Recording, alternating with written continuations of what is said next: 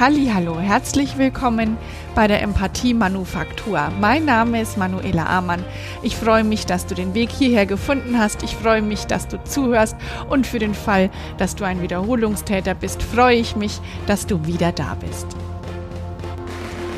In der heutigen Folge geht es ums Verkleiden, um Kleidung, warum sich Kinder gern verkleiden und wie du den Batman-Effekt für dich nutzen kannst. Nun, vielleicht hast du dir jetzt beim Intro gedacht, oh, Verkleidung ist nicht so mein Ding und kleine Kinder habe ich auch nicht oder nicht mehr. Ähm, die Folge wird mir wohl jetzt nicht so sehr viel bringen. Ich rate dir bis zum Schluss dran zu bleiben, denn in dieser Folge steckt viel mehr als nur die Erklärung, warum sich Kinder gern verkleiden. Vermutlich bist du auch mal ein Kind gewesen und vielleicht hast du dich in der Zeit auch gern verkleidet.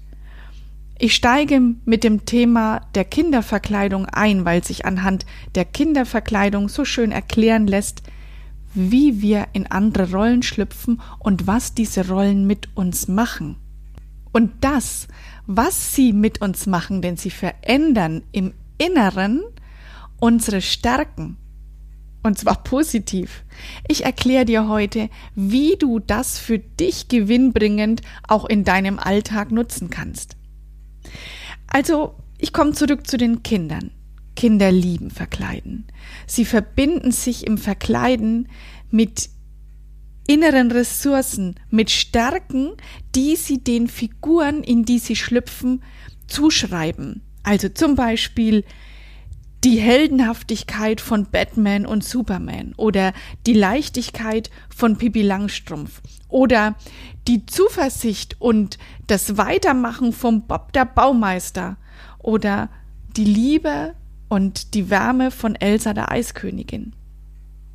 Da schließt sich gleich die Frage an, als was hast du dich denn früher gern verkleidet? Auch du hast früher Verkleidung intuitiv genutzt, um die Stärke, die du der Figur eben zugeschrieben hast, die du in der Figur, in der Person gesehen hast, auch in dir selbst zu erleben. Eben zwei Fragen sind da, stellen sich da ganz automatisch. Warum hast du diese Figur gewählt, die du früher gewählt hast? Und wie hast du dich gefühlt, wenn du die Person verkörpert hast? Und die Antworten darauf, die sind jetzt so unterschiedlich, genauso viele unterschiedliche Antworten wie jetzt Zuhörer sind. Allerdings haben sie eins gemeinsam. Bei der Verkörperung der jeweiligen Figur erlebst du die positiv bewertete Emotion, die du in der Figur sehen kannst. Im Jahr 2016 gab es eine Studie, die hat untersucht, wie viel Ausdauer vier- und sechsjährige Kinder mitbringen können, wenn sie eine langweilige Aufgabe erledigen sollen. Die Studie war folgendermaßen aufgebaut. Jedes Kind wurde vor einen Bildschirm gesetzt, auf dem Fotos äh, gezeigt wurden. Und immer wenn die Kinder ein Bild von einem Käse gesehen haben, sollten sie eine bestimmte Taste drücken. Und nun wurde die Aufgabe sehr langweilig gestaltet, indem die Bilder nur sehr langsam gewechselt sind. Dann wurden die Kinder in drei Gruppen aufgeteilt. Allen Kindern wurde gleichermaßen gesagt, es ist wichtig, dass du durchhältst. Es ist eine schwere und schwierige Aufgabe. Wir wissen, dass du das schaffen kannst und bitte bleib ganz, ganz, ganz ausdauernd und hart bei deiner Aufgabe, denn du wirst gebraucht. So, der ersten Gruppe der Kinder haben sie gesagt und frag dich auch immer wieder, arbeite ich denn hart genug? Der zweiten Gruppe wurde gesagt, sprich dich mit deinem eigenen Namen an, also zum Beispiel Christoph, arbeitest du hart genug?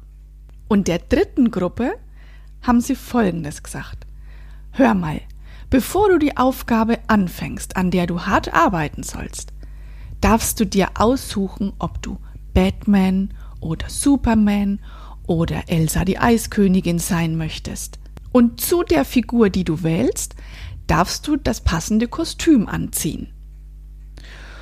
Und wenn du dann die Arbeit anfängst, kannst du dich immer fragen, arbeitet Batman gerade hart? Und das Ergebnis der Studie war, Die vier- und die sechsjährigen, also gleichermaßen, ob die Kinder vier Jahre alt oder sechs Jahre alt gewesen sind, arbeiteten signifikant länger, wenn sie in einem Kostüm steckten. Die Gruppe 2 der Kinder, also die, die über sich als Person gesprochen haben, Christoph, arbeitest du hart, auch die waren ausdauernder als die Gruppe 1, die recht schnell aufgegeben haben. Allerdings war der, der Ausdaueranstieg nicht so hoch wie bei Gruppe 3. Was lässt sich jetzt daraus ableiten? Nun, die Assoziation mit einem ressourcenreichen Anteil, also die Assoziation mit einer Person, in die ich mich verwandle, führt zu einem deutlichen Anstieg der Ressource, die ich gerne haben möchte. Und das wird auch sofort im äußeren Handeln deutlich. Im Emotionscoaching nennt man das den Batman-Effekt. Das heißt für dich jetzt unterm Strich, überleg dir, wer du sein willst, Kauf dir dieses Kostüm, gern auch zwei oder drei davon, damit du wechseln kannst und lauf in dem Kostüm in Zukunft rum. Für den Fall, dass das keine Option für dich ist, erzähle ich dir, wie Beyoncé das macht. Die macht sich nämlich genau den Batman-Effekt zunutze. Nun, wie macht Beyoncé sich den Effekt zunutze? Sie hat ein Album rausgebracht und das heißt I Am Sasha Fierce. Heißt so viel wie ich bin Sascha die Kämpferin oder die kämpferische Sascha. Und in einem Interview mit Oprah Winfrey erzählt sie, dass sie den kämpferischen Anteil Sascha in sich aktiviert, sobald sie ihre High Heels anzieht oder sich für einen Auftritt schminkt oder sie das Publikum hört. Dann aktiviert sie alle positiven Ressourcen, die sie vorher Sascha zugeordnet hat, vereinigt die in sich und zeigt diese Ressourcen sofort in ihrem Handeln. Ich finde, das, das ist irre. Das ist wirklich irre. Und so bestreitet sie kämpferisch ihre Rolle auf der Bühne. Das heißt, es gibt Anteile in ihr, die sie in bestimmten Situationen bewusst nach außen verkörpert und, und zeigt. Mir ist bei der Recherche zu dieser Folge dann Frank Abagnale eingefallen. Vielleicht sagt dir der Name was. Der war in den 70er Jahren der meistgesuchte Hochstapler und Scheckbetrüger der USA. Seine Geschichte wurde verfilmt und mit Leonardo DiCaprio in der Hauptrolle besetzt. Der Film heißt Catch Me If You Can. Es könnte sein, dass sich Frank Abagnale den Batman-Effekt auch zunutze gemacht hat. Was bedeutet das allerdings für dich? Vermutlich möchtest du keine Kämpferin auf einer Bühne sein und vermutlich möchtest du auch nicht der meistgesuchte Hochstapler in Deutschland werden. Wie kannst du den Batman-Effekt für dich selbst nutzen? Zuerst ist es auf jeden Fall bedeutend zu wissen, dass du weißt, du kannst jeden Tag wählen, wer du sein willst. Du hast jeden Tag die Chance, in dir eine Stärke wachsen zu lassen, von der du gerne mehr haben möchtest. Nutze den Batman-Effekt, um erstmal zu fragen, wer möchtest du gerne sein? Wie würdest du dich am liebsten verkleiden? Was hat diese Figur, für die du dich entschieden hast, Positives? Welche Eigenschaft liebst du an ihr? Und hättest du davon in deinem Leben auch gern mehr? Wovon hättest du gerne mehr? Und dann hast du zwei Möglichkeiten, dich selbst zu stärken. Erstens, du stellst dir vor, diese Person wäre anwesend und unterstützt dich in herausfordernden Situationen mit seinem Wissen. Du möchtest zum Beispiel mehr durchhalten im Sport. Stell dir vor, hinter dir steht Arnold Schwarzenegger und feuert dich an. So hast du dir dann deinen eigenen inneren Mentor geschaffen. Zweite Möglichkeit, du stellst dir vor, die innere Stärke zu besitzen, von der du träumst. Du möchtest selbstbewusst in einen Raum gehen, der mit Menschen gefüllt ist?